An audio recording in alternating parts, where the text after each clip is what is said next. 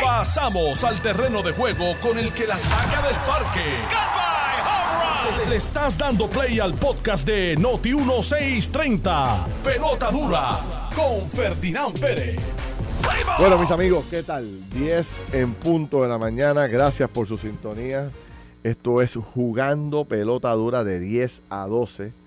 Eh, dos horas completas de transmisión y de análisis, de comentarios eh, de lo que está ocurriendo en Puerto Rico con los mejores invitados, con los mejores profesionales del país, un poco para, ¿verdad?, ponernos al día de lo que está pasando y eh, ver cómo podemos aportar entre todos, porque a través de las plataformas digitales usted se puede incorporar, como lo estoy haciendo yo ahora mismo, me estoy aquí jugando pelota dura, pam, pam, pam, marco el Facebook, entro y ya estamos en vivo. Vaya.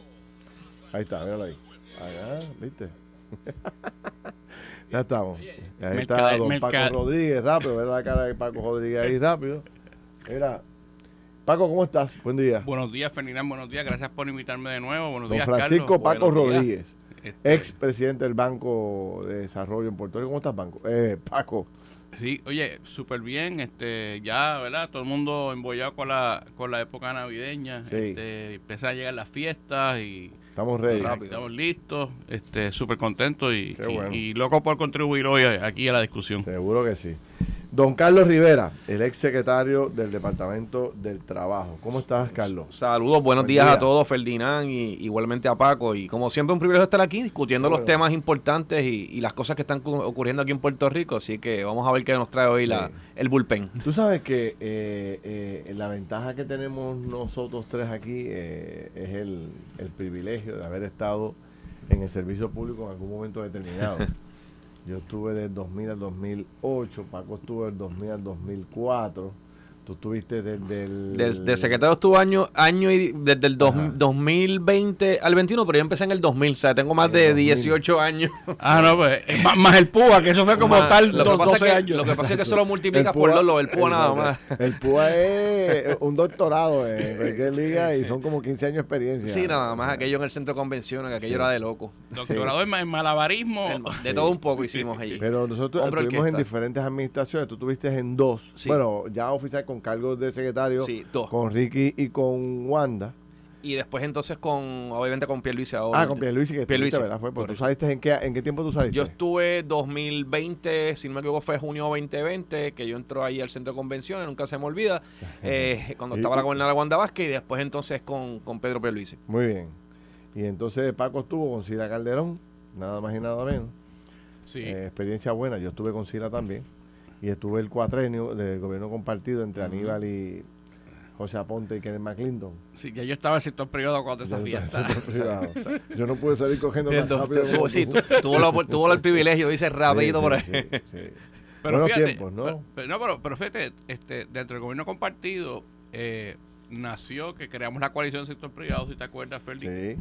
que tú nos ayudaste con eso muchísimo y, y logramos en esa época hacer la primera ley que la hizo el sector privado, la ley de, de incentivos, ¿te acuerdas? Que Claro. hicimos un comité Ujú. bi- bipartita y de. Cámara y Senado. Está vigente todavía. Está vigente, este, o sea, es la única ley que se hizo validada econométricamente, o sea, que, que una de las quejas que siempre hay es que no se validen las leyes su impacto económico, nosotros la validamos al, al centavo y, y, y fue un, un esfuerzo que cada vez que lo veo, pues veo que, que fue una cosa excelente y, y- y hago el comentario porque llegamos allí este, peleando con José Aponte y hoy día somos grandísimos amigos, Sí. ¿verdad?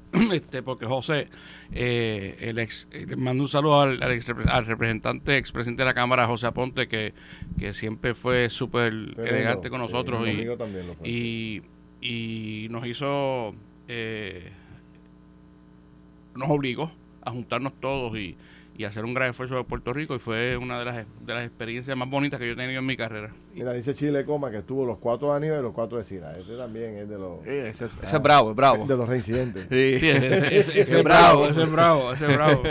Mira, ¿tú sabes por qué yo traigo esto? Porque yo quería un poco analizar, digo, yo- hay varios temas, déjame mencionar rápido, ¿verdad? La agenda. Quiero hablar un poco de, de lo que representa perder la acreditación. Una institución como la, el comisionado de instituciones financieras ha perdido su acreditación. Y recuerden que esta oficina está en medio de una vorágine muy grande, en el, porque esta es la oficina medular en la acusación que hay contra Wanda Vázquez y contra Belusquini, ¿eh? Belus, Belu, Belus, Belutini. Belutini, Belutini, Belutini, sí. que es el famoso banquero venezolano. Pues eh, recordarán ustedes que la alegada conspiración de la cual eh, se acusa a Wanda Vázquez que le, le daban dinero a cambio de que eh, una, una investigación a favor del venezolano o que sacaran al, al venezolano, eh, perdón, al director de la, de la Oficina de Instituciones Financieras. Así que eso está interesante. Eh, hay un caso también muy particular, voy a ver si lo puedo tocar aunque sea un poco con ustedes, de este pedido que hace la Fiscalía para que una jueza se inhiba del caso famoso este, donde... El eh, hermano de se- Arcángel. Exacto, del hermano de Arcángel. De unas expresiones que creo que, alegadamente hizo la juez eh, al Ministerio Público. Sí. Entonces, se- se- tenemos que seguir esperando por el plan de ajuste de la deuda. La, la jueza Taylor Swain le ha dado más tiempo a la, Junta de Supervisión Fiscal para que entregue cuál es el plan de ajuste de la autoridad. Recordarán ustedes que el, el- el contrato de Luma entrará en vigor de los 15 años tan pronto se cuadre la deuda de la Autoridad de Energía Eléctrica. Eh, la Junta y el gobernador evalúan darle otro bono, pero ahora para, para todos los empleados públicos que faltaban. Ok.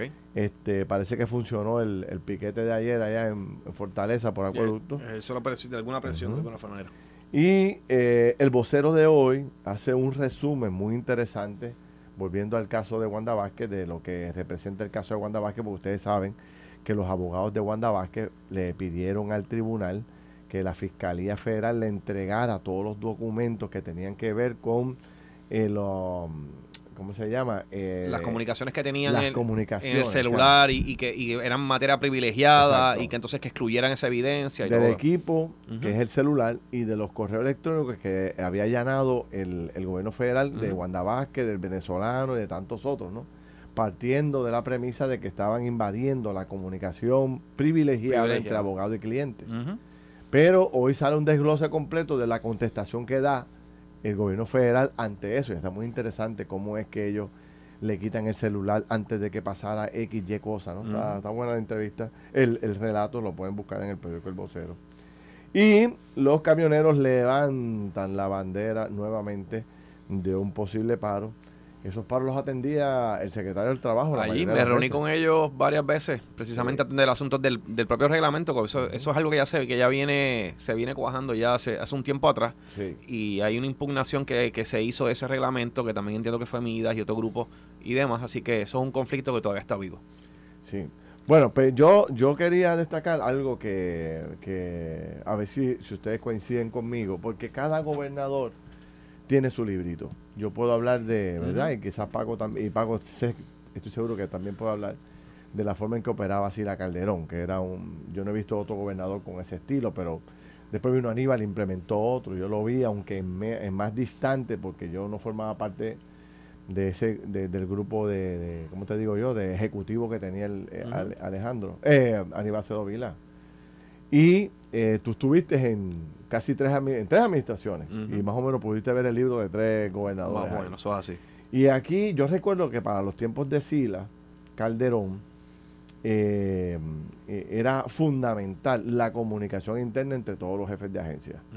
Por ejemplo, eh, yo recuerdo las famosas reuniones que hacía Sila Calderón todos los miércoles, nosotros almorzábamos con la gobernadora, todos los miércoles. Y, y tú llegabas allí y te encontrabas encima de, la silla que te correspondía eh, la agenda, los cinco puntos. Tú tenías que venir preparado, te mandaban la agenda con anticipación y tú venías ready. Y, y ella te decía, por ejemplo, cuando iba para el mensaje de presupuesto del país, ella se reunía con los legisladores, le decía, voy por aquí, por aquí. ¿qué, qué, qué cosas ustedes entienden que yo debo mencionar? Y así salía. Había gente que planteaba este, cosas que eran totalmente insignificantes, pero pues ella los escuchaba. Yo, nosotros nos prendíamos en candela. Había un, déjame, no voy a decir qué No posición tiras a nadie al medio. Sí, pero lo voy a decir.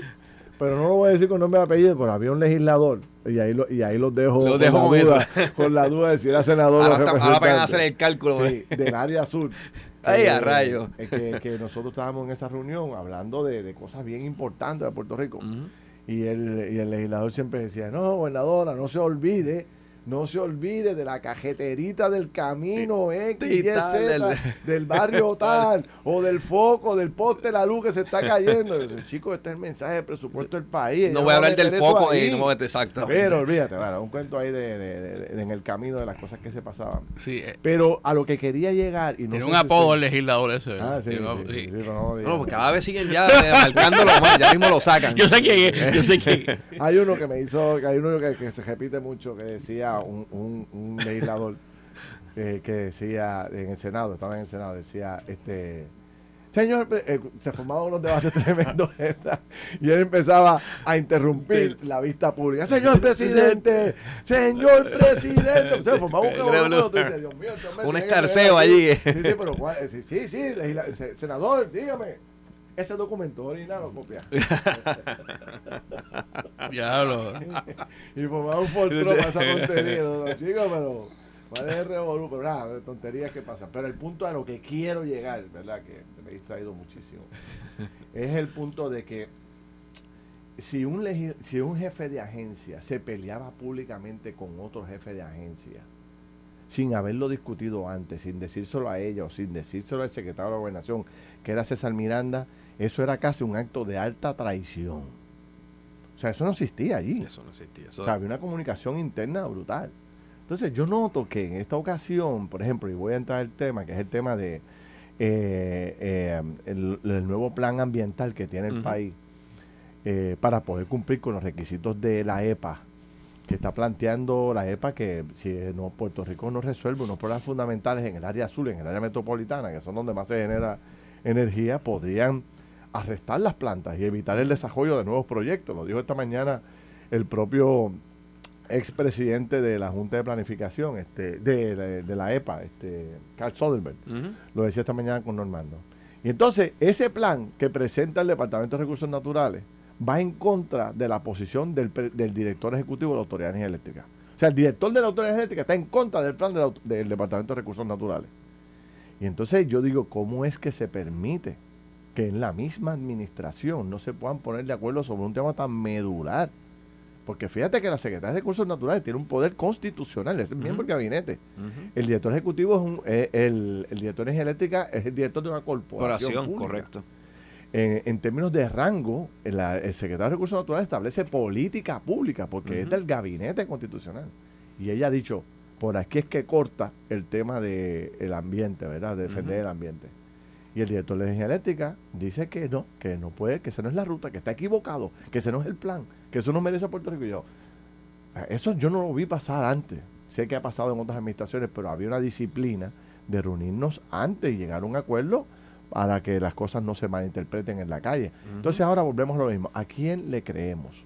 ¿Le creemos al secretario de Recursos Naturales o le creemos al director de Energía Eléctrica que trae un planteamiento medular también sobre si, si se acepta ese plan, la- las consecuencias que trae? Pues nos quedamos en neutro. ¿Cómo lo ven ustedes? No sé. Bueno, yo, yo ciertamente, ¿verdad? Y como todo el tiempo que llevo en, en el gobierno, casi 18 años en distintas posiciones, eh, yo he visto una transformación en, en el servicio público en general, eh, eh, donde cada cual está jalando para su lado y no se trabaja en equipo. Y eso lo vemos, eh, en la legislatura, también Sí. puedo compararlo, por ejemplo, que antes eh, había un caucus y se hacía lo que hacía el caucus y se ponían de acuerdo y los legisladores votaban de una manera y, y establecían una plataforma de gobierno y eso es lo que impulsaban. Y eso como que también se ha perdido. Estoy viendo ahora, eh, ya hay, hemos visto representantes que renunciaron. En el caso de Luis Raúl, re- renunció al, al Partido Popular, se fue independiente. Eh, ha habido, esa- ha habido esa, ¿verdad? esos conflictos internos. Y en el caso del Ejecutivo, pues también he visto lo que tú estás mencionando. De como que no trabajan en equipo. Es como yo lo comparo como en los juegos de baloncesto, que hay uno que las quiere meter todas, no pasa la bola y quiere ser la estrella del equipo nada más. Un come bola. Y un come bola, ¿verdad? Y, come no juega- bola. y entonces, y entonces pierden el, Un lambío. Entonces quiere tirarlas todas y, pier- y se pierde el juego porque no se juega en equipo.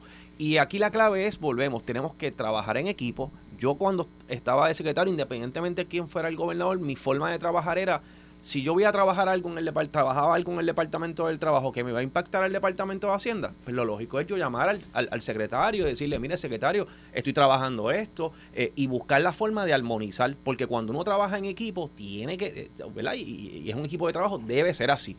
Pero es algo que, que- que ciertamente lo critico, no necesariamente se da, no, eh, ese trabajo en equipo tiene que salir del propio jefe de la agencia que esté dirigiendo y obviamente la gerencia tiene que impulsarlo.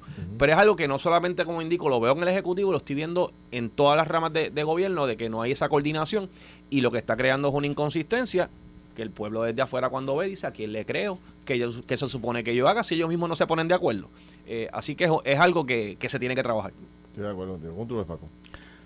Mira, eh, la primera cosa que me viene a la mente es que eh, en, en la palabra equipo no hay Y, no hay yo. ¿verdad? Exactamente. Si uno piensa en yo o en uno mismo, pues tenemos un gran problema porque el gobierno no es otra cosa que un gran equipo y, y un equipo bien complejo que tiene que manejar eh, múltiples eh, acciones que, que afectan o mejoran la, la vida de todos los puertorriqueños. Eh, yo, ¿verdad? Mi experiencia limitada en gobierno eh, eh, era un gobierno organizado, había que haber, tener cohesión, las cosas eran de una forma holística eh, y había que pedir permiso para, para uno enfrentarse a un, a un compañero de gabinete, ¿verdad?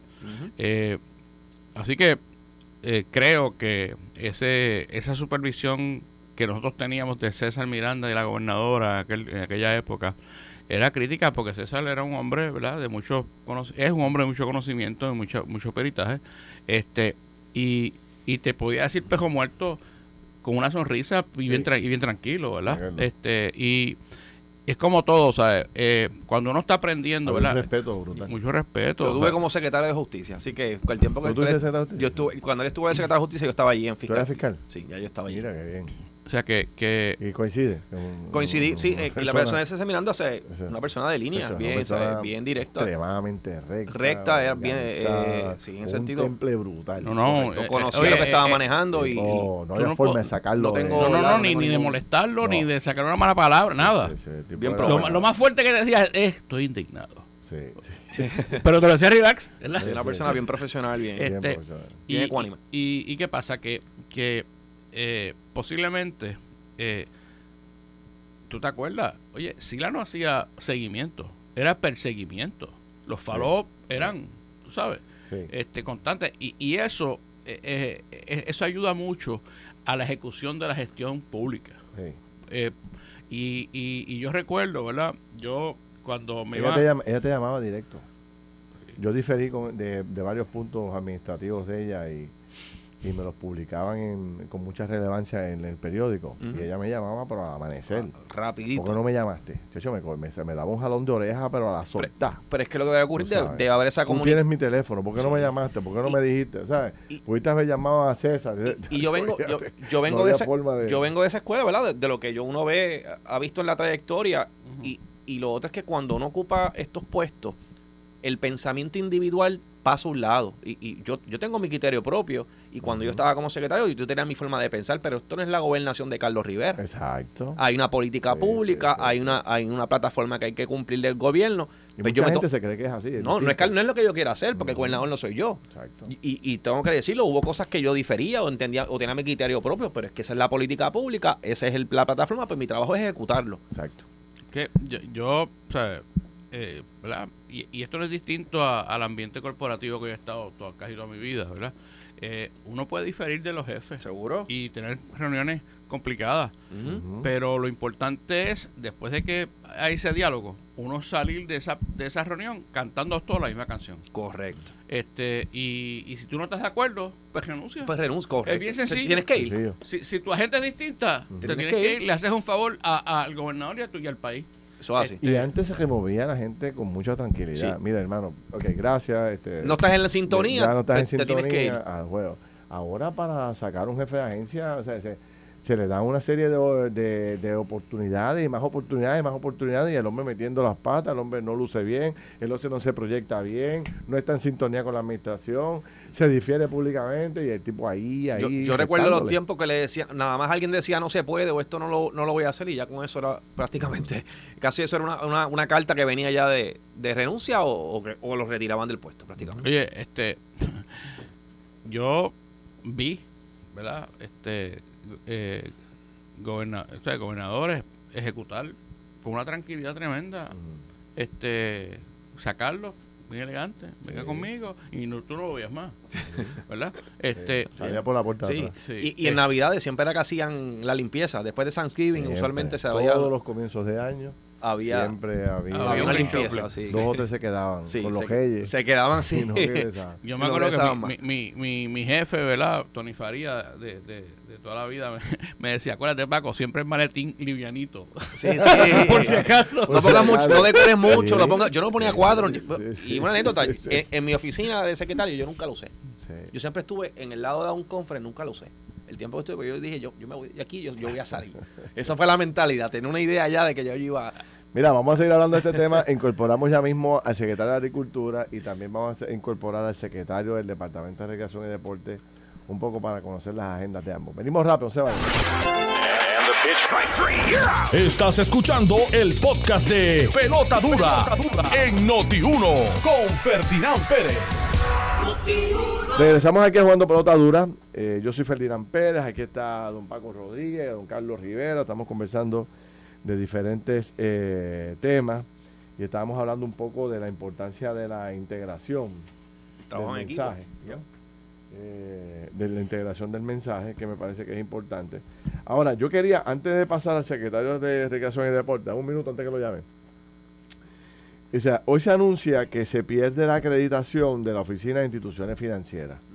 Y esto como que se está convirtiendo en moda porque hemos perdido la acreditación en varias áreas dentro de la Universidad de la Universidad de Puerto Rico. Hay bancos que han perdido la acreditación. ¿Cuán importante es la Oficina de, de- de Instituciones Financieras, Paco? Bueno, eh, la, la oficina del comisionado es la que regula la solidez y solvencia de todo el sistema financiero de Puerto Rico. O sea que ¿Asegura? la, la solvencia, solvencia. y la, y la liquidez del sistema financiero de Puerto Rico y es el regulador. Este, Casi nada. este, o sea que, que eh, perder cualquier acreditación eh, de esa oficina es, es un serio problema desde mi punto de vista. Porque Eh, ¿quién, ha- quién haría ese trabajo ahora? eh, lo que pasa es que O lo siguen haciendo ellos, pero el State Chartered eh, eh, of Financial Institution, ¿verdad? que es la entidad que, lo, que, le, que le da el- la acreditación, lo que objeta es que hay muy pocos examinadores, que hay falta de, de tecnología y una, y una serie de recomendaciones. ¿verdad? Eh, yo he escuchado ¿verdad? y he visto que la oficina pues t- tiene menos examinadores que antes. Eh, eh, por las ventanas de retiro y otras cosas. Así que eh, me parece apremiante que se atienda a esto de una forma diligente. E- Esta oficina siempre ha gozado del mayor respeto eh, y, re- resp- credibilidad histórico. Eh, personas como Alfredo Padilla, Tony Faría, Héctor Mayor, eh, fueron, fueron José- directores comisionados. comisión, fueron comisionados, este, eh, Jafa Blanco, este, eh, George Joyner, un montón de, de- de ejecutivos eh, de, de alto valor. Yo creo, Ferdi, que sería bien bueno llamar, eh, si fuese posible, a alguno de ellos si quisieran hablar, este, porque es un tema importante. Yo sé que, que hacen falta más examinadores, hace falta da- darle tecnología. Posiblemente la nueva comisionada eh, tenga unos planes que, que, que debería Pero ¿Tendrá esto que ver con eh, el caso de Wanda Vázquez? Pregunto. Mira, Porque mira, fíjate que, eh, eh, acuérdate que tú mencionas a Joyner. Joyner es precisamente eh, el elemento de discordia en este asunto porque la historia que relata el gobierno federal, y siempre destaco esto, ¿verdad? Porque no es un invento de nosotros, todo lo que dice el gobierno federal y que la gobernadora alega que es falso, que es incorrecto, ¿verdad? Y, de- y se decidirá en los tribunales más adelante quién tiene la razón. Pero lo que plantea la historia es que eh, Bellutini le pide, le, le supuestamente le empieza, se compromete a ayudar económicamente a la gobernadora a cambio de que saque a Joyner, que es el comisionado de instituciones financieras, porque Joyner tenía una investigación, precisamente con el poder que tú dices que tiene la oficina, te- le estaba haciendo una investigación a, a Banesco, que es el banco del venezolano, o era el banco del venezolano. mira, eh, el que conoce, el que, el que conoce un poco de cómo opera esa oficina y, y la calidad y la seriedad de esos empleados sabe que con tú sacar a un comisionado no iba a descarrilar ninguna investigación. Mm, interesante. O sea, allí hay, allí hay un grupo, me consta, llevo, llevo 35 años de mi vida bregando con, con el comisionado, conozco, conozco un montón de gente, tengo buenos amigos allí. Ahí no había manera de tú sacar un comisionado y descarrilar una investigación. Y más allá, y nombrar cualquier comisionado amigo de quien fuera, menos. Porque los mismos examinadores y, la gente allí lo, lo descualificamos, ustedes no pueden meter en esto. O sea que, que Bellutini se metió en un problema por no saber que no iba a lograr nada, que fue lo que pasó. Sí, este, esa, esa agencia de la información que yo tengo, en lo que es la Oficina de Comisión de Instituciones Financieras, siempre ha gozado una, una gran reputación eh, eso opera, siempre ha operado casi como una, como una empresa privada, literalmente, ¿verdad? Que donde eh, la parte político partidista u otra, otras situaciones que tradicionalmente puedan ocurrir en una agencia, allí era, eso, eso allí prácticamente no, no ocurre, ¿verdad? No creo decir que es que no, no ocurre en su totalidad. Pero, eh, es, bien relevante el punto que trae Paco, en el sentido de que la gente pensaría que el poder del secretario o del jefe de agencia es tan grande que con tu con que el secretario ordene X cosa, todo va a ocurrir exactamente como él lo ordena, pensando en que todo el mundo le va a hacer caso. Hay gente debajo del secretario correcto. que son gente pensante, que son profesionales, que, tienen principios, valores y que llevan muchos años. Que conocen, y en el caso de las funciones que hacen instituciones financieras, eh, obviamente regulación federal, ellos intervienen, ellos tienen eh, alianzas, alianzas con el DIC, con, el SEC, con el Correcto, ellos no ellos y, están siendo auditados también, así que ellos nadie se va a disparar en el pie, nadie va a hacer una locura como esa. Y acuérdense, acuérdense que está el, el Whistleblowers Act, ¿verdad? Que, que, no hay nadie que lo conozca mejor que, ese grupo de ese grupo estén acostumbrados a usarlo. Y, si viene un comisionado o alguien allí a querer hacer, eh, esta gente tiene todos los recursos. Con el teléfono y, todas las relaciones directas para llamar. Eso así. O sea, es bien sencillo. O sea que, eh, ahora, hay que averiguar, ¿verdad? Eh, las razones específicas. Este, eh, yo me sospecho que tiene que ver con, con ¿verdad? por lo que he visto, con, con, que hace falta más examinadores, falta más herramientas, eh, más recursos. Y, y, todos sabemos, ¿verdad?, que, eh, que se ha retirado mucha gente de su oficina y, posiblemente no lo han sustituido. Hay que ver cuántos examinadores quedan. También los salarios y condiciones, porque a lo mejor también el trabajo que están haciendo y para versus lo que se les requiere. que, Pero lo que pasa es que yo lo veo en el sentido de que, por ejemplo, nosotros estamos...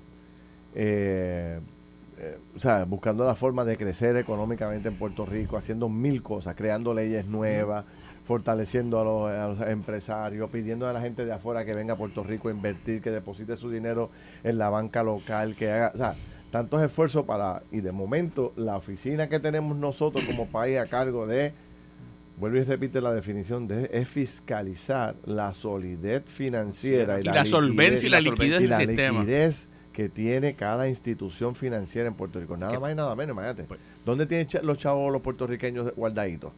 En las instituciones estamos hablando Estamos hablando que son... Imagínate que de momento... Eh, eh, los inversionistas también, que ellos trabajan en la parte de inversión. Estamos hablando bancos, casas de corretaje, bancos de inversión, eh, no sé si compañías de fondos mutuos, este... compañías de financiamiento comercial, leasing, etcétera. O sea, es un, es una, es un, es un andamiaje enorme de, fiscalización. Eh, y, eso requiere, ¿verdad? Eh, tener estos contrapartes eh, en los 50 estados es importante, es crítico porque es, es, la forma de, de educación continua, y, de generaciones. Y yendo a lo que dice Ferdinand, yo creo que aquí la clave es que hay que fortalecer esta, estas instituciones precisamente. Eh, hay que fortalecer todo lo que va a promover el desarrollo económico, no es quitarle recursos. Y si, ya, ¿verdad? Si esto, esto debe ser esto es una bandera roja eh, de que se tiene que fortalecer esta institución para quitar, obviamente retome la, licencia. Yo, te digo, o sea, si tú, o sea, vuelvo al mismo tema que estaba hablando ahorita de la falta de comunicación. Si yo soy el comisionado de instituciones financieras y yo sé que me están auditando, y yo me puedo coger un leñazo de perder la acreditación porque me falten cuatro empleados. Me falta ABC, o porque lo me que falte ABC. Mire, yo salgo corriendo a Fortaleza le digo al gobernador, gobernador, nos vamos a coger un paro, públicamente. Vamos a perder la acreditación por siete empleados, por cinco, por tres, por diez. Y este es el impacto. Este es el impacto. Deme los recursos para yo contratar gente y se acabó. Como dicen por ahí, crear la crisis, mira, ir allá y decir qué está pasando. se va a formar. Es posible que perdamos la acreditación me parece algo en la comunicación falló. El director senior de, acreditación de que de la de la Conference of State Banking se me olvidó el último nombre eh, se, llama Matt Comber, dice que las entidades reguladoras como CIF deben de cumplir con unos estándares mínimos de supervisión y regulación de instituciones financieras. Eh, incumplir con estos requisitos mínimos puede ocasionar la desacreditación sea que, que cuáles son esos requisitos mínimos que no cumplió la oficina es lo que hay que ver. Hay que ver cuál es ese informe y, cuál es el plan de acción, porque tiene que haber un plan. Mira, tengo, tengo, un par de mensajes que me están llegando sobre lo que podría ser que está ocurriendo allí dentro de la oficina de comisionado de instituciones financieras. Vamos a un paréntesis, vamos a dejarlo ahí. Incorporo a Rey Quiñones, que es el secretario del Departamento de Recreación y Deporte en Puerto Rico. Secretario, buen día. Muy buenos días, un placer escucharte y saludarte, personalmente a ti a todos los radio escucha. Gracias, igualmente, secretario. ¿Cómo, estamos, secretario, en el deporte? ¿Cómo vamos, cómo vamos en dos cosas? En, en el tema de las facilidades deportivas, ¿cómo se siente usted con la reconstrucción de las facilidades? ¿Cómo va eso? Si va a las millas que usted quiere que vaya. Y segundo, eh, ¿hay plan? ¿Hay plan de deporte en Puerto Rico? ¿Hay un plan para fomentar el deporte, la masificación? Pues comentándote en la primera que me pregunta de la reconstrucción, que sí es vital para, para, para volver al deporte al 100%, pues mira, eh, sí, estamos ya reconstruyendo las instalaciones, estamos trabajando con los escopos nuevos, revisando, ya revisamos el 100% prácticamente de todas las instalaciones, eh, viendo las la, debilidades que tenían, son unas instalaciones viejas, que se construyeron con unas leyes eh, eh, anteriores y tenemos que construirlas como, como tienen que ser ahora. Eh, cumpliendo con toda la, Una, una pregunta técnica, ¿se van a reconstruir todas o hicieron un análisis de que ya no se necesita la no se necesita, qué sé yo, la cancha de bajo un techo del barrio tal o ya no se necesita el parque de pelota de tal pueblo, qué sé yo, por la... Por la es, es el análisis correcto que hemos hecho. Eh, y algunos lugares que hay que eh, cambiar su función. Y me explico, posiblemente donde yo me crié, pues la cancha que usaba, que yo jugaba al usted, pues ahora eh, la, la, población ha cambiado. Y entonces no es no es ese requerimiento que se necesita, y sí cambiarlo para, para, otro, para otro uso. Otros deportes que han crecido, que han venido este, desarrollándose, eh, el, el, balompié, que ahora mismo está el mundial, el, el y todo ese enfoque lo estamos haciendo para, para hacer eh, cambios en algunos en algunas instalaciones deportivas que, que se requiera un, un, mejor uso y se le dé el uso correspondiente a la población existente en este momento en esas áreas. Pero a la misma vez te digo que la, el, la población deportiva ha seguido compitiendo, compitiendo hasta el máximo que que hemos tenido un sinnúmero de participación, hemos, entrado en los programas deporte escolar, que hemos estado trabajando como ocho deportes diferentes y trabajando no tan solo el, el, baloncesto y el voleibol nada más, que es el tradicional de Puerto Rico, ¿verdad? Y el béisbol, sino que también hemos entrado también a, otros deportes no tradicionales, el judo, eh, taekwondo, karate do, eh, lucha olímpica. Eh, Eso se está dando en las escuelas, se está empezando a dar en las escuelas estamos empezando la escuela, eso es correcto. Mm. Y entonces en el programa de nosotros eh, incluye las privadas y las públicas. Y también incluye lo, lo, lo, los nenes que están en en, en, en, en, homeschooling. Sí, en homeschooling. homeschooling. Sí, sí. Los de homeschooling que no tienen dónde participar. Los incorpora. No pueden participar en la escuela si están en privado, si están en pública, no, no le dan oportunidad pues sí puede participar en el programa de nosotros, siempre y cuando, ¿verdad?, Por, participe de la escuela donde, donde de su procedencia, ¿verdad? Pero sí le estamos dando la oportunidad, sea tanto que se una a los equipos de, conjunto o participe en los eventos individuales. Una pregunta que le hago, este, ajá, le escucho, le escucho. Sí, que a la misma vez le estamos dando la oportunidad eh, de que vaya fuera de Puerto Rico para enfrentarse a, a, otro a otra este, oponente, ¿verdad? Que eso nos da la oportunidad de Secretario, para la gente que nos está escuchando, hay mucha gente escribiendo, por ejemplo, me dice Linda Santiago, eh, perdón, me dice, no, no, Wilton Martínez me dice que en Tuabaja, pues todos los parques de pelota no están aptos, eh, y así por el estilo tengo muchos mensajes. Yo le pregunto, ¿qué mensaje usted le da a los padres y a la población que, tiene, que, que le encanta el deporte, que lo promueve? ¿Qué expectativa tiene usted de que, eh, qué sé yo, el 75%, el 80% de las facilidades estén reconstruidas? ¿A qué fecha, más o menos? Teniendo usted un panorama completo y, sabiendo usted dónde están las subastas y eso, más o menos cuando usted estima que ya todo estará más o menos la normalidad, si no nos afecta ningún otro fenómeno. Pues mira, tenemos, tenemos gran posibilidad de que ya algunas las vamos a estar inaugurando ya posiblemente en enero y otras, eh, eh, a la gran mayoría, vamos a estar ya inaugurando muchas en, verano, porque ya están en el proceso de, de, subasta. Mm. Hemos confrontado algunos problemas de que hemos encontrado subastas que están a, estado desiertas porque han venido visitadores para hacerlas, pero sí ya esa tenemos la operación de hacerlas para contratación directa, así que pronto ya en verano vamos a tener alrededor de, un 60 o 70% de las instalaciones que estén ya disponibles para usarse. En verano, en verano, en verano de este año que viene, ¿usted tiene cuántas? ¿Usted dice qué por ciento? En verano 23, en verano 23, ahora ya, ya mismo. Y otra que, que vamos a estar inaugurando eh, posiblemente ya en enero, vamos a estar inaugurando varias instalaciones también deportivas para poderle darle, darle uso. ¿De cuánto dinero estamos hablando? ¿De cuánto dinero estamos hablando que hay para la reconstrucción de, de parques, canchas y todo lo que todo lo que usted plantea? Bueno, ahí teníamos un total de hasta 102, 102 millones. Hemos ido utilizando ya en, lo que se han empezado a, reconstruir y ahora mismo para ir a subasta eh, nos resta un total de 82 millones. Wow. Y le pregunto... Y, le, digo que lo que estamos tratando de reconstruir no es reconstruir eh, eh, cosas... Este, yo, he estado en el deporte toda mi vida, así que hemos, hemos ido viendo todo lo que hace falta para que para que tenga un buen uso, para que los muchachos tengan instalaciones de, dignas para poder eh, practicar el deporte. Y en eso, en eso nos estamos nos estamos enfocando. Que, por ahí dicen, eh, eh, por decir vulgarmente, porquería. Mira, no no no hacemos eso. Nosotros no, vamos a hacer este, cosas que no sean que no sean realidad y dignas para para el uso de nuestros estudiantes. ¿Cuál, cuál, ¿Cuál podríamos ver pronto que sea un modelo como el que usted plantea? Que, que usted esté ahí apadrinando, que eso, eso en febrero la saco, marzo, ya está trabajando con su equipo para presentar lo que sería ese modelo que usted dice que ya no es el tradicional, que vendía con unos cambios. Ya, De, de, de, Río Grande. Quiero, quiero, quiero, ir para allá, quiero ir para allá con usted. Dígame sitio, vamos a ver, ¿cuál es? ¿Dónde vamos a cortar ah, cinta? Pues, Seguro. Pues mira, el, Río Grande posiblemente ya en enero eh, eh, cortamos la primera cinta y en marzo tenemos el, otro parque, que es el Parque Pamir, que está pautado para entrega el, 2 de marzo, con fecha específica del contrato que se hizo con, el contratista.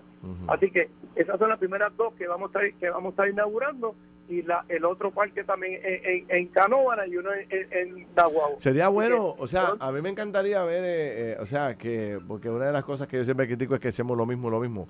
Ojalá pudiéramos ver cosas distintas ahí en lo que tiene que ver con con las nuevas facilidades deportivas que vengan eh, más enfocadas en, la, en, la, en las necesidades o en lo que les gusta a los muchachos en estos tiempos, como el soccer, que usted sabe que ya el soccer se ha convertido en, un deporte, bueno, imagínese.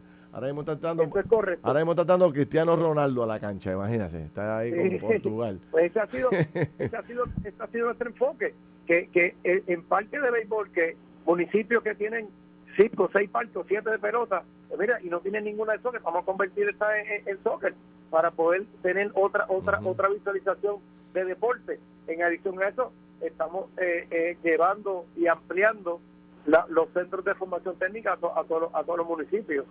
Ya de, eh, vamos por 208 centros de formación técnica que los padres pueden llevar sus niños a practicar el deporte y es completamente gratis. Oiga, secretario, y, y, me preguntan aquí, ¿qué ha pasado con los cinco pesitos que nos estaban, que estábamos pagando por el malvete para sacar un fondo especial y meterlo allá en la ciudad de Jorto Clemente? ¿Qué ha pasado con eso? ¿Si se ha hecho algo y cuánto dinero se habrá levantado? ¿Tiene ese dato usted? Bueno, te, puedo, te puedo mencionar, hasta hace un mes atrás eh, se habían levantado ya, perdóneme, hasta 8 millones, 8 millones 100, 8 millones ya estaba, ya estaba en caja, pero no se puede utilizar eh, ningún dinero de, de, de, ese, de ese recaudado porque única y exclusivamente para el uso de la, de la, de la, del distrito Clemente. Oye, pero, hasta, pero, que no, hasta que no hasta que no se pase oficialmente, pues ya se ley, pero falta la, el traspaso de, Sí, la de, de- de- de tierra. Cuando nos complete el, el traspaso, vamos a estar comenzando a, a trabajar con la ciudad Clemente, ¿verdad? Que es una de, de, de- de las prioridades de, del pero país ya, los, ya cinco pesitos levantaron, los cinco pesitos se multiplicaron en 8 millones. No, 11 millones, dijo él, 11. 11. 11. Y ya, y rayos, realmente- y realmente No, más, más los 5 míos de ayer son 11 millones y 5. Y los míos de Antiel. O sea, Pero- ¿y, y qué sería, qué sería, perdóneme, perdóneme, qué sería lo primero que se haría con esos 10, 15 millones que, que ya tienen eh, achocado en caja gracias a los cinco pesitos de Ángel Mato? ¿Qué sería lo que, que se haría primero?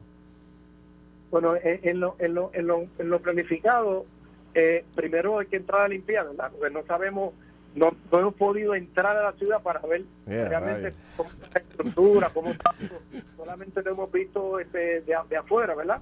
Y la realidad es que lo primero que hay que hacer es, hacer una limpieza y posterior a esto hacerle un estudio de suelo, porque este había comentarios de que, de que se había este, eh, hundido algunas instalaciones, algo así, ¿verdad? Así que, o desnivelado. Así que hay que, hay que empezar con eso para hacer una reconstrucción eh, completa y, y hacer un, un plan nuevo, ¿verdad? Porque la realidad es que en ese terreno nosotros podemos hacer un, un, un World War Sport ahí. ¿Hasta cuándo se van a cobrar esos cinco pesos? ¿Por ir para abajo hasta que...? Eh, tiene mu- mucho, mucho este desarrollo, se puede hacer desarrollo ahí, turístico, deportivo. Bueno, sí, obvia- eh, obviamente deja chavo. O sea, si se controla bien, No. se puede utilizar para Roberto Clemente y para otras facilidades que, que realmente lo necesiten, ¿verdad? No, no, ese, dinero, ese dinero que está regalando ahí, que el pueblo ha dado para... para, para Es para Clemente nada más. para- exclusivamente para ahí. No. Y, y, y la realidad es que o sea, ya tenemos un plan, un croquis hecho aproximadamente de lo que de lo que eh, se puede realizar en el parque, Ajá. cumpliendo con, con todas las necesidades deportivas. Hasta eh, hemos visto hasta salones médicos y todas las cosas para poder atender también lesiones de los muchachos y todas Veo. las cosas que se pueda realizar. Así que eh, eh, es un plan, eh, en, mi visión, deportivo completo para poder cubrir to- toda la toda la, fase deportiva. Bueno, secretario, tenemos mucho más que de qué hablar, pero me alegra saber que ya hay esperanza de ver ya en el verano del año que viene la terminación de grandes proyectos de, de desarrollo y de, reconstrucción del área deportiva, que ya hay unos chavitos achocados ahí para Roberto Clemente, que hay agenda. Bueno, pues me alegro. Después lo llamo, si es posible, la semana que viene para hablar un poco del, del plan de deporte, que puede esperar la gente con la programación deportiva, que sé que también pues usted tiene un plan allá. Eso, eso, eso es bien importante. Ya hicimos, el, el- año pasado hicimos eh, una serie de eventos, eh, de eventos internacionales también, para, para traer eh, el crecimiento económico a Puerto Rico y el turismo deportivo y darle la oportunidad a nuestros atletas que se preparen para, mismo para, para los Juegos Centroamericanos. Así que este año continuaremos eh, tratando de hacer lo, lo, lo- mismo, lo propio, para poder seguir el desarrollo deportivo. bien. Y eh, pronto de verte para que para llevarte la revista del DRD para que pueda odiarla de, de- de los eventos que hemos realizado. Perfecto. Pues, Rey Quiñones, secretario de Recreación y Deporte. Gracias. Volvemos a hablar pronto. Un abrazo. Gracias. Ahora. Ok, muy bien. Esto fue el podcast de Noti1630. Pelota dura con Ferdinand Pérez. Dale play a tu podcast favorito a través de Apple Podcasts, Spotify, Google Podcasts, Stitcher y notiuno.com.